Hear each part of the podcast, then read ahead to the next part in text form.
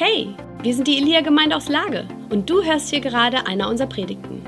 Wir hoffen, du wirst ermutigt und inspiriert, sodass dein Glaube wächst und Gott immer stärker in deinem Leben wirkt. Sei gesegnet und nun viel Spaß mit dieser Predigt.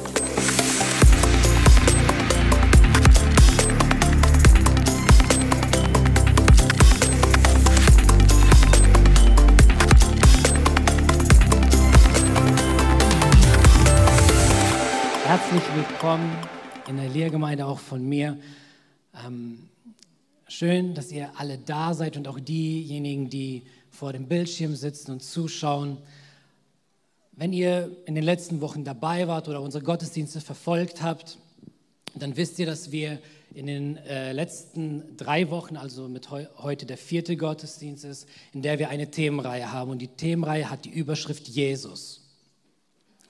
Jesus und wir haben in diesen vier Gottesdiensten, also mit heute dem vierten Gottesdienst, haben wir verschiedene Aspekte von Jesus und wer Jesus ist, ähm, beleuchtet. Ich will das einmal kurz aufgreifen und sagen, ähm, vor drei Wochen hat Tim damit angefangen, dass Jesus der rote Faden durch die Bibel ist. Und von dem Moment an, wo der Mensch im Garten Eden gesündigt hat, von dem Moment an verheißt Gott, dass ein Retter kommen wird. Und von da an zieht sich der Faden durch die ganze Bibel bis in den Evangelien, die Verheißung erfüllt wird und der Retter kommt und den Feind besiegt. Amen. Eine Woche später hat dann Matthias darüber gepredigt, dass Jesus derjenige ist, der gekommen ist, um das Joch zu brechen. Das Joch, das die Menschen geknechtet hat, das Joch der Krankheit, das Joch der Sünde, wurde durch Jesus gebrochen und er hat das eindrucksvoll auf dieser Erde demonstriert. Und letzte Woche hat dann Wolli nochmal in einer richtig guten Art und Weise gezeigt, wie Jesus gekommen ist, der König, den sie erwartet haben, aber nicht so, wie sie ihn erwartet haben. Der das getan hat, was sie erwartet haben, aber nicht so, wie sie es erwartet haben. Okay? Erinnert ihr euch noch an die drei Punkte? Er ist gekommen, um den Tyrannen zu besiegen. Er ist gekommen, um die Herrlichkeit des Tempels wiederherzustellen und das Reich Gottes auszubreiten, das sich über alle Nationen erstreckt. Richtig, Wolli? Ja. Genauso. Und heute ist der letzte, die letzte Predigt in dieser Reihe, in der ich nochmal all das zusammenfassen will. Aber hier wird ich will nicht, dass irgendjemand denkt, dass heute hier der Sack zugemacht wird, sondern heute wird eine Tür aufgemacht. Es ist nicht, dass wir jetzt das Thema zumachen, sondern ich will es bündeln und euch, ein, euch etwas zeigen, was für euch bedeutet, dass ihr jetzt durch all das, was wir die letzten Wochen gehört haben, hindurchgehen können und ähm, dass all diese Dinge unser komplettes Leben ähm, nicht nur prägen sollen, sondern durch und durch bestimmen sollen. Dass wir das leben, was das Evangelium wirklich ist. Okay? So.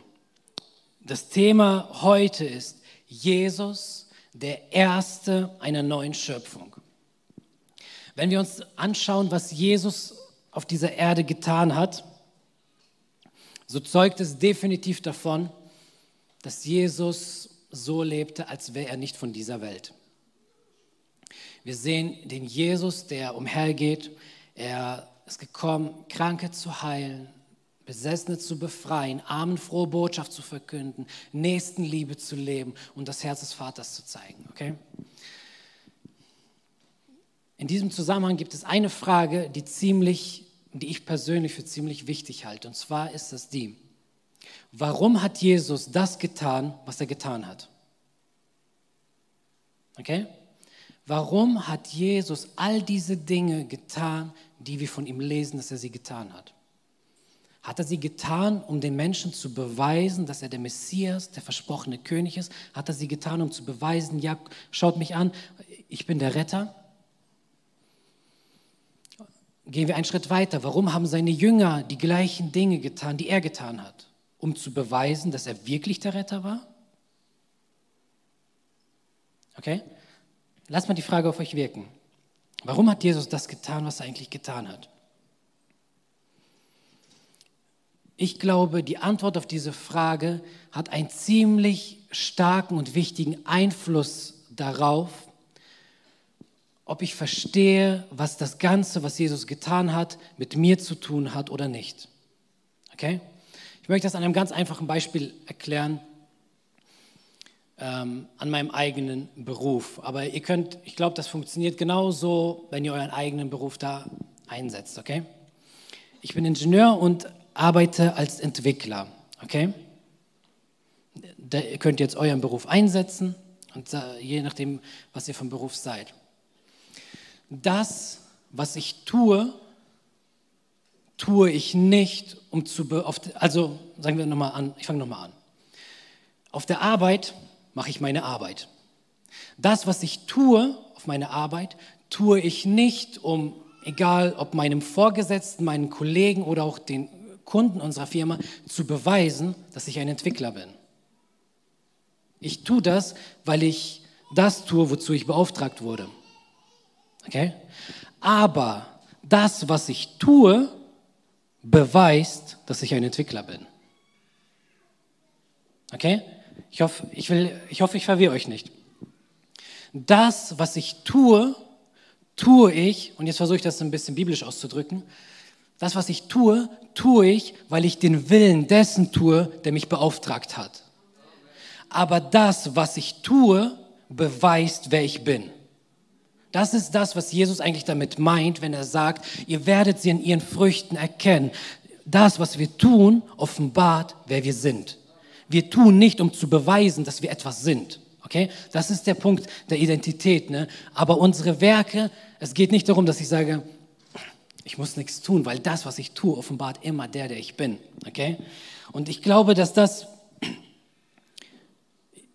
dass das genau das ist, warum Jesus das getan hat, was er getan hat. Ich lese euch einfach mal vor. Ich werde heute so viel aus Johannes vorlesen, man könnte denken, ich hätte bei ihm die Predigt geklaut.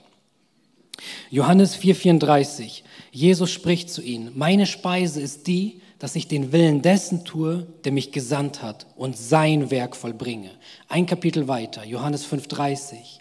Ich kann nichts von mir selbst aus tun, wie ich höre, so richte ich, und mein Gericht ist gerecht, denn ich suche nicht meinen Willen, sondern den Willen des Vaters, der mich gesandt hat. Nochmal ein Kapitel weiter, Johannes 6, 38. Denn ich bin aus dem Himmel herabgekommen, nicht damit ich meinen Willen tue, sondern den Willen dessen, der mich gesandt hat. Warum hebe ich das eigentlich so hervor? Ist das nicht egal? Ich glaube, dass das ziemlich wichtig ist zu verstehen, warum Jesus das getan hat. Denn Jesus, oder andersrum, die Dinge, die Jesus getan hat, hat er getan, weil es Gottes Wille ist. Okay? Einfaches Beispiel. Warum ist Jesus gekommen, um für die Sünden der Menschen zu bezahlen? Weil es der Wille Gottes ist. Wir lesen in 1 Timotheus Kapitel 2, Verse 3 und 4, dass Gott nicht möchte, es ist wir reden hier von seinem Willen. Gott möchte nicht, äh, oder andersrum, Gott möchte, dass jeder errettet wird und zur Erkenntnis der Wahrheit kommt. Das war vor 2000 Jahren so. Ist das heute so? Amen, ist so. Jesus ist gekommen und hat die Kranken geheilt, hat die Besessenen befreit. Warum? Um zu beweisen, dass er das kann.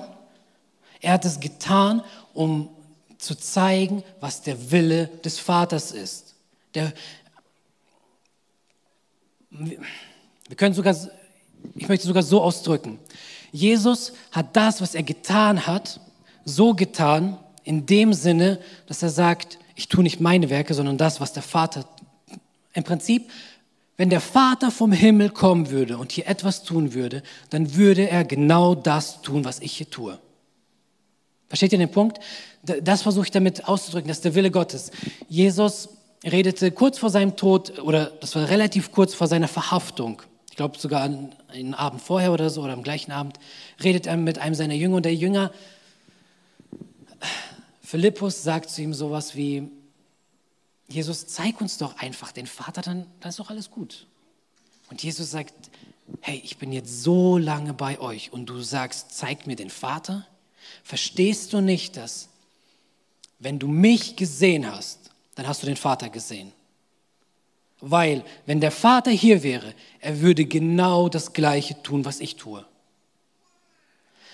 Warum ich das so ganz, äh, ich will nicht sagen, auf diesen Punkt rumreite, ist der Punkt der, Jesus hat die Dinge, die er getan hat, nicht getan, um einfach nur einen Beweis abzuliefern, von dem wir jetzt sagen können, der Beweis ist erbracht, der Fall ist geschlossen. Sondern er hat getan, was der Wille Gottes ist und der Wille Gottes hat sich nicht verändert. Der Wille Gottes ist heute noch genauso, dass kein Mensch verloren geht, dass jeder Mensch errettet wird. Der Wille Gottes ist heute genauso wie damals, dass jeder Mensch geheilt wird. Matthias hat das vor zwei Wochen mit euch zusammen genauso immer wieder vorgelesen, was in der Bibel, in den Evangelien steht. Jesus kam und er heilte sie alle. Immer wieder kommt diese ein, dieser eine Ausdruck wieder. Er heilte sie alle. Und sie kamen zu ihm und jeder, der von irgendeiner Krankheit geplagt war, und er heilte sie alle. Worum geht's? Jesus ist gekommen, um den Willen des Vaters zu erfüllen. Und der Wille des Vaters ist der, man kann ihn in einem Satz zusammenfassen. 1. Johannes 3,8. Denn dafür ist der Sohn Gottes offenbart worden, damit er die Werke des Teufels zerstöre.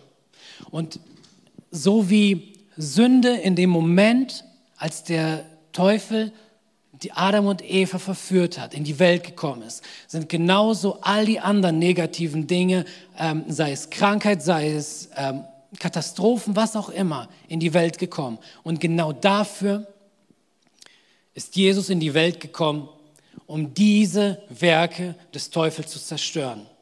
Glaubt ihr, dass es heute noch immer Gottes Wille ist, dass die Werke des Teufels zerstört werden? Amen, ist so. Wir leben in einer sehr besonderen Zeit. Ist das so? Ich habe diesen Satz wahrscheinlich bei den meisten meiner letzten Predigten genauso gesagt. Und das erste Mal meine ich ihn nicht so, wie ich ihn immer gesagt habe. Wisst ihr, ich weiß, ich will in keinster Weise ignorieren, was draußen in der Welt passiert. Denn ich weiß, dass sowohl,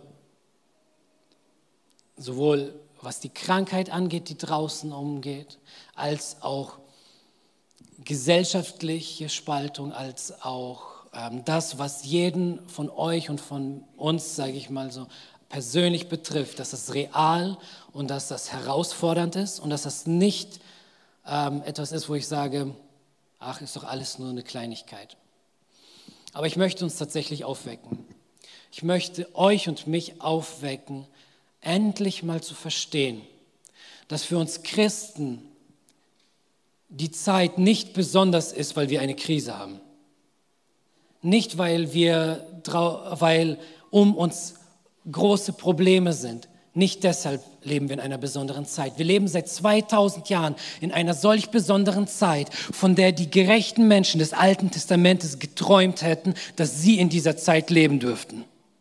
Versteht ihr das? Wir haben, ein, wir haben einen neuen Bund mit Gott, in dem wir leben dürfen. Der Hebräer 8,6 sagt, das ist nicht nur ein neuer Bund, sondern das ist ein besserer Bund als der alte, mit besseren Verheißungen als der alte. Wisst ihr, wir schauen gerne ins Alte Testament zurück und zu Recht. Wir schauen zurück und schauen auf Mose, der in solch heftiger Art und Weise die Herrlichkeit Gottes auf dem Berg und in der Stiftshütte erlebt. Wir schauen auf die Helden, alle Josua, Samuel, David, wir schauen die an und sagen, wow, was haben die für eine, für eine Herrlichkeit mit Gott erlebt. Elia betet, Feuer fällt vom Himmel. Und trotzdem sagen die Schreiber des Neuen Testaments, auch Paulus und 2. Korinther schreibt, dass die Herrlichkeit des neuen Bundes viel größer ist als die Herrlichkeit des alten Bundes. Ich möchte euch mal was sagen wovon ich glaube, dass das, dass das zwar eine Annahme, aber ich bin mir zu 100% sicher, dass sie wahr ist. Wenn wir alle eines Tages im Himmel stehen werden und uns Menschen wie Mose, Elia dort begegnen werden, so glaube ich, dass sie uns eine Frage stellen werden.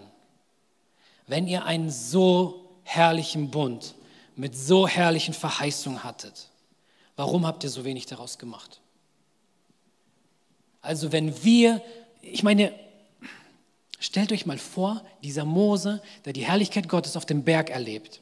Er steht da und sein Gesicht fängt an zu leuchten. Er geht vom Berg runter und dann muss er jedes Mal eine Decke über den Kopf ziehen, weil das, äh, weil, wie auch immer das Volk damit nicht klarkam, dass Moses Gesicht so leuchtet. Dann hat er den Decke über den Kopf gezogen und jedes Mal, wenn er in diese Stiftshütte reinging, hat er dann die Decke abgenommen, hat die Herrlichkeit Gottes da drin erlebt, ist wieder rausgegangen, hat wieder die Decke drüber gezogen. Stellt euch vor, dieser Mose würde die Verheißung von, oder das Wort von Gott hören und würde sagen, hey Mose, es ist echt gut, mit dir hier in dem Zelt Gemeinschaft zu haben. Aber mein Wunsch ist der, nicht in diesem Zelt mich mit dir zu treffen und auch nicht in einem größeren Haus, das von Menschenhänden gemacht ist, sondern ich möchte in deinem Körper sein. Ich möchte in deinem Körper drin sein.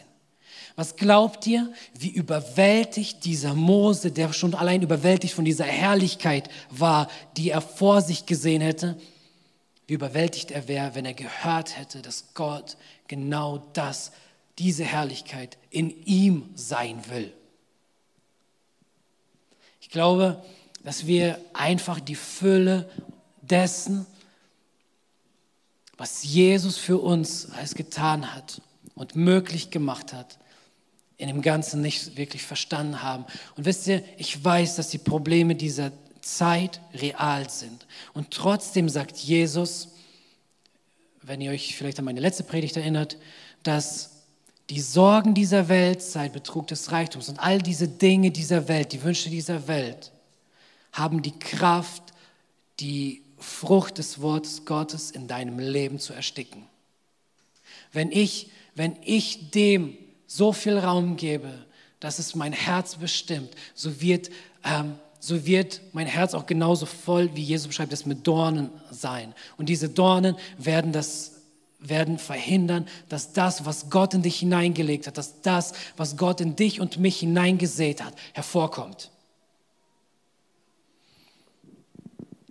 Deshalb, das ist mein wirklich im im direktesten Sinne eigentlich Appell.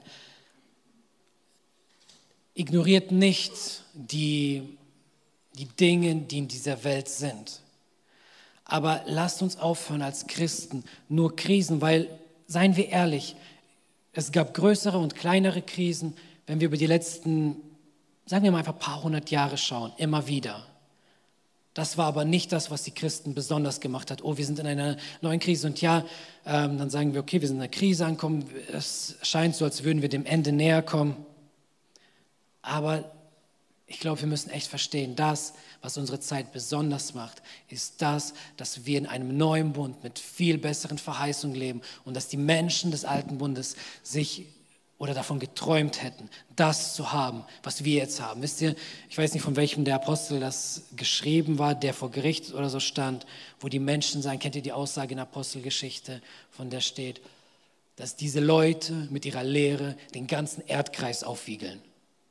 Das sind die Leute, die verstanden haben, was die Kraft und die Herrlichkeit dieses Bundes ist, die die ganze Erde damit aufgerüttelt haben und die ganze Erde durcheinander gebracht haben, weil, weil nicht mehr die Prinzipien und ähm, die Mächte dieser Welt ganz oben standen, sondern da Menschen gekommen sind, die der Welt gezeigt haben, wer der wahre König ist.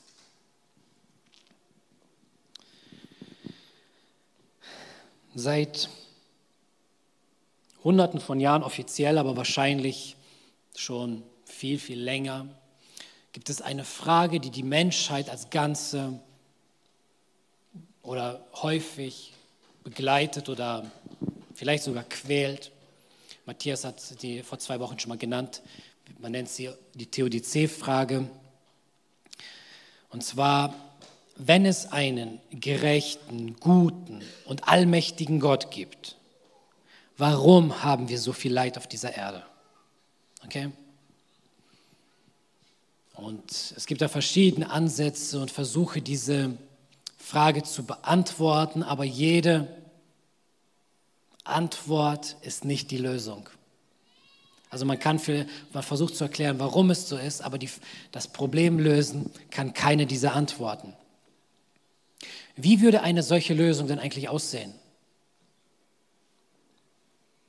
Ihr kennt all die Ungerechtigkeiten, all die, ähm, all das, ich nenne es einfach mal pauschal, einfach das Übel dieser Welt. Wie würde eine Lösung für das Ganze aussehen? Oder anders gefragt, gibt es irgendwie etwas in der Geschichte dieser Welt, wo man sagt, da scheint die Lösung für diese Frage zu liegen? Ich behaupte ja. Als Jesus auf dieser Erde war, wenn ich da so jetzt zurückblicke, würde ich sagen, hey, Jesus war tatsächlich die Antwort auf diese Frage. Schau, wir schauen uns an, was für Übel und Leiden haben wir in dieser Welt. Wir haben Kranke, wir haben ähm, Arme, wir haben Besessene. Ähm, und Jesus hatte für alles eine Lösung gehabt.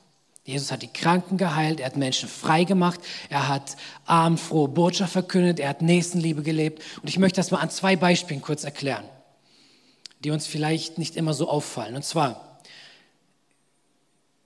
kennt ihr die Geschichte, wo Jesus mit seinen Jüngern im Boot ist und er schläft und die Jünger kommen zu ihm und sagen, Herr, kümmert es dich nicht, dass wir umkommen? Und Jesus steht auf, gebietet dem Wind und dem Sturm, er soll aufhören und der Sturm hört auf. Ich weiß nicht, mit was für eine Brille wir auf diese Geschichte eigentlich schauen, aber stellt euch mal die Frage, glaubt ihr eigentlich oder glauben wir eigentlich, dass dieser Sturm eigentlich nicht das Potenzial hatte, die Jünger zu töten? Glauben wir, das war einfach nur so, Gott hat so ein bisschen das Boot gerüttelt, ein bisschen Regen kommen lassen, sagte, da kann eigentlich gar nichts passieren, so ich will nur gucken, wie die reagieren. Lassen wir einfach Jesus außen vor, ne? aber nur die Jünger.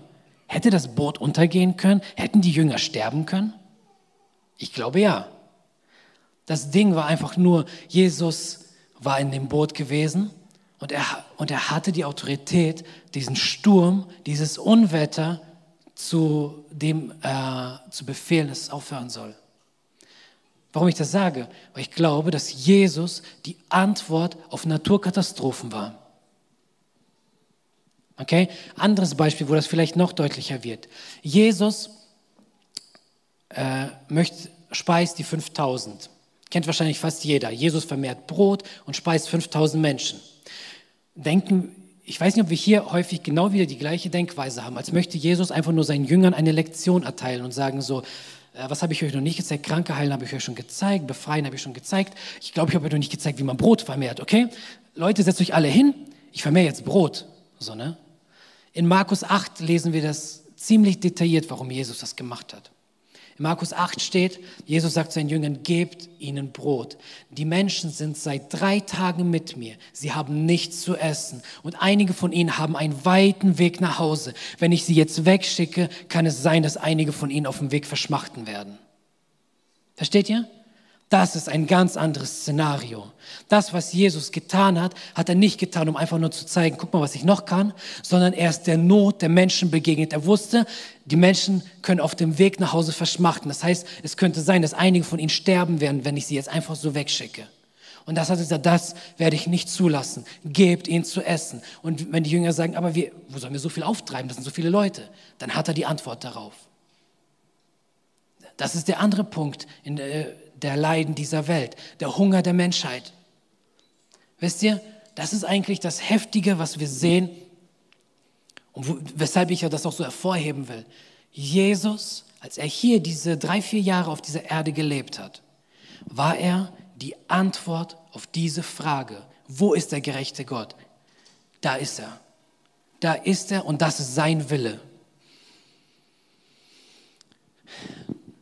Doch Jesus hat tatsächlich nur drei, vier Jahre auf dieser Erde gelebt und dann ist er wieder gegangen. Dann können wir sagen, okay, dafür, dass die Erde mehrere tausend Jahre oder wie lange auch immer schon existiert, ziemlich schade, dass wir nur drei Jahre was davon hatten, so ne? Drei Jahre Antwort und dann ist wieder alles vorbei. Ich habe ein Gleichnis gehört in einem anderen Vortrag und ich fand das einfach Die Dinge, die dadurch hochgekommen sind, die sind einfach so mega, mega gut und ich möchte euch die mal sagen. Erstens nochmal hervorheben.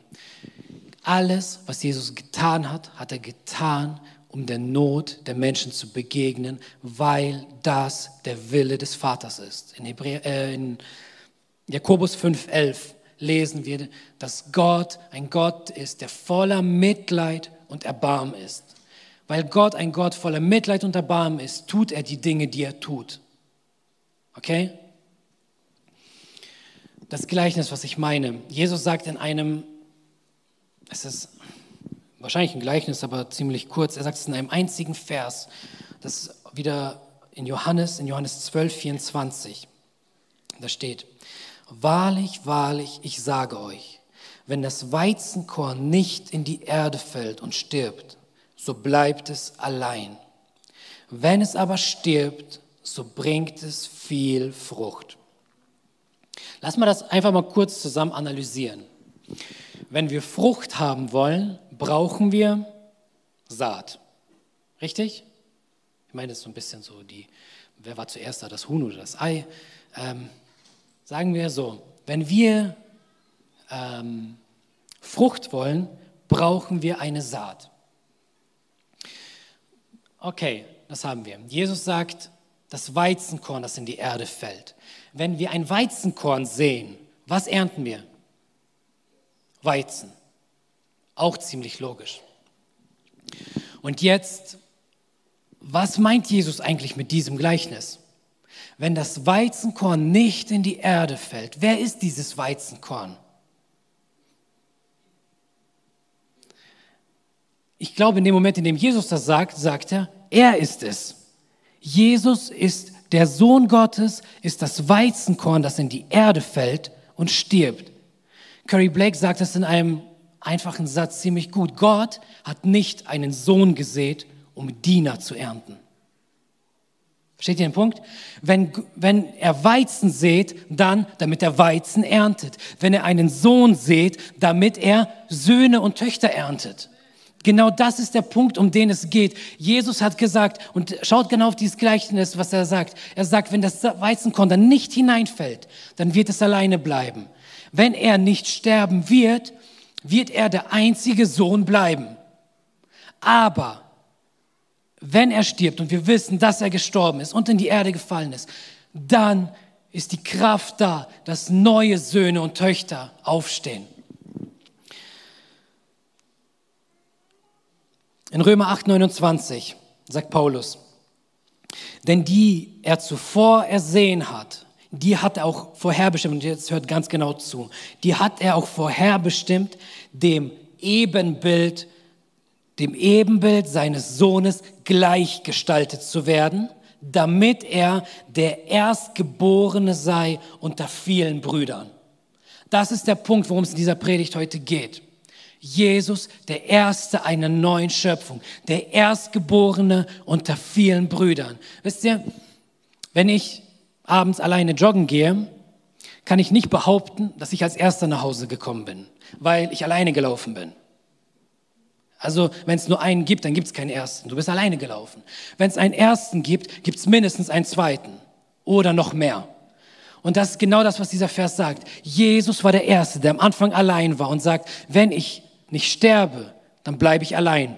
Dann bin ich der einzige Sohn.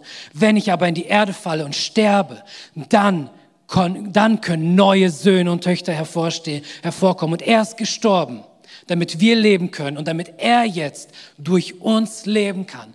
Und das ist auch der Grund, warum ich all das, was ich zuvor ähm, gesagt habe, warum hat Jesus all das getan? Hätte er das getan, nur um zu beweisen, dass er der König ist, dass er der Messias ist, dann wäre der Fall abgeschlossen. Aber jetzt will er in uns und durch uns leben. Und der Wille Gottes hat sich noch immer nicht verändert. Der Wille Gottes hat sich noch immer nicht verändert. Und genauso, Jesus sagt zu seinen Jüngern, Johannes 20, 21, genauso wie der Vater mich gesandt hat, so sende ich auch euch. Das ist das Bild von dem einen Sohn, der jetzt mindestens elf neue Söhne hervorruft und sagt, jetzt geht ihr und tut das Gleiche. Genauso wie der Vater mich gesandt hat, seinen Willen zu tun, so sende ich jetzt euch, damit ihr seinen Willen tut. Wisst ihr, ich glaube, wir müssen, wir müssen da rauskommen als Christen, zu denken, dass das Evangelium eigentlich nur, jetzt muss man einen Begriff finden, der kein Anglizismus ist. Einfach, wisst ihr, was ich will sagen? Dass das Evangelium ist nicht nur eine kleine, eine kleine zusätzliche, nicht nur zusätzliche Vorzüge, dass du sagst, ähm, leb so weiter, wie du willst und jetzt kommt Jesus und legt dir noch ein bisschen was oben drauf, damit du noch erfolgreicher und noch besser und noch was auch immer bist. Das Evangelium ist, wer ist es? Er ist für uns gestorben, damit er jetzt durch uns leben kann und damit der Wille Gottes durch uns geschehen kann. Wir leben nicht mehr für uns, sondern wir leben für ihn, damit sein Wille geschieht. Amen.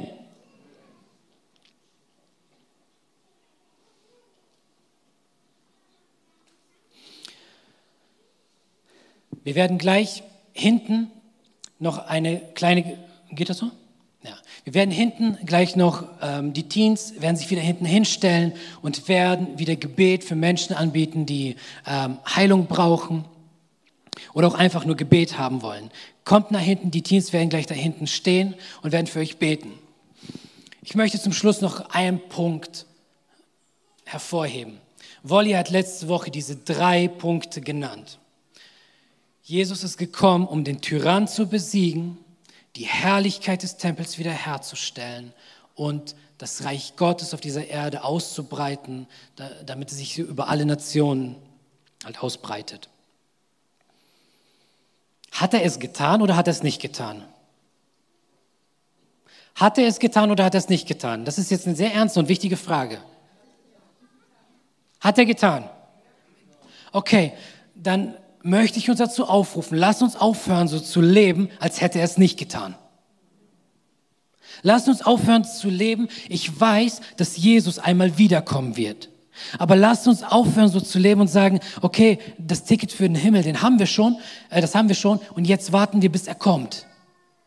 Er ist gestorben, damit er durch dich leben kann und den Willen des Vaters hier jetzt weitermachen kann. Und das ist genau das, was die Teens gleich da hinten machen werden. Sie werden für euch beten, um, weil das der Wille des Vaters ist. Der Wille des Vaters ist, dass jeder Mensch gerettet wird. Der Wille des Vaters ist, dass jeder Mensch frei ist, frei und gesund ist. Und deshalb werden sie es beten, die werden für euch beten, die werden euch die Hände auflegen und deshalb könnt ihr da hingehen, wenn ihr glaubt, dass Jesus das wirklich getan hat, dass er den Tyrann wirklich besiegt hat, dass er ihn entmachtet hat, dass er ähm, ihn wirklich vollkommen besiegt hat, dann geht er hin. Geht dahin und, ihr, und erlebt die Kraft dessen, was Jesus getan hat. Lasst uns aufhören, lasst uns aufhören, so zu leben, als hätte er es nicht getan. Wir, wir denken einerseits in unserem Kopf, ver, verdrehen wir die Sachen so ein bisschen, sagen, ja, er hat es getan, aber irgendwie noch nicht so richtig. Er sollte wiederkommen und das mal zu Ende machen. Jesus hing am Kreuz und hat gesagt, es ist vollbracht, es ist fertig, es ist getan. Deshalb lasst uns aufstehen, lasst uns seinen Willen tun. ich möchte euch echt nicht nur ermutigen, ich möchte euch drängen. Lest eure Bibel, nehmt eure Bibel mit in den Gottesdienst, erkennt den Willen Gottes und lasst uns genau das tun, was er sagt. Lasst uns aufhören, nur dem über, mit dem übereinzustimmen und sagen, ja, das ist so. Lasst uns anfangen, das zu tun, was er gesagt hat, dass wir es tun sollen. Amen. Seid gesegnet damit. Wir hoffen, du hast diese Predigt genossen und bist jetzt neu motiviert. Wenn du mehr über uns erfahren möchtest und Hunger nach mehr hast, dann komm doch einfach bei uns vorbei und erlebe es live. Ich hoffe, wir sehen uns. Mehr Infos über uns findest du unter elia-lippe.de.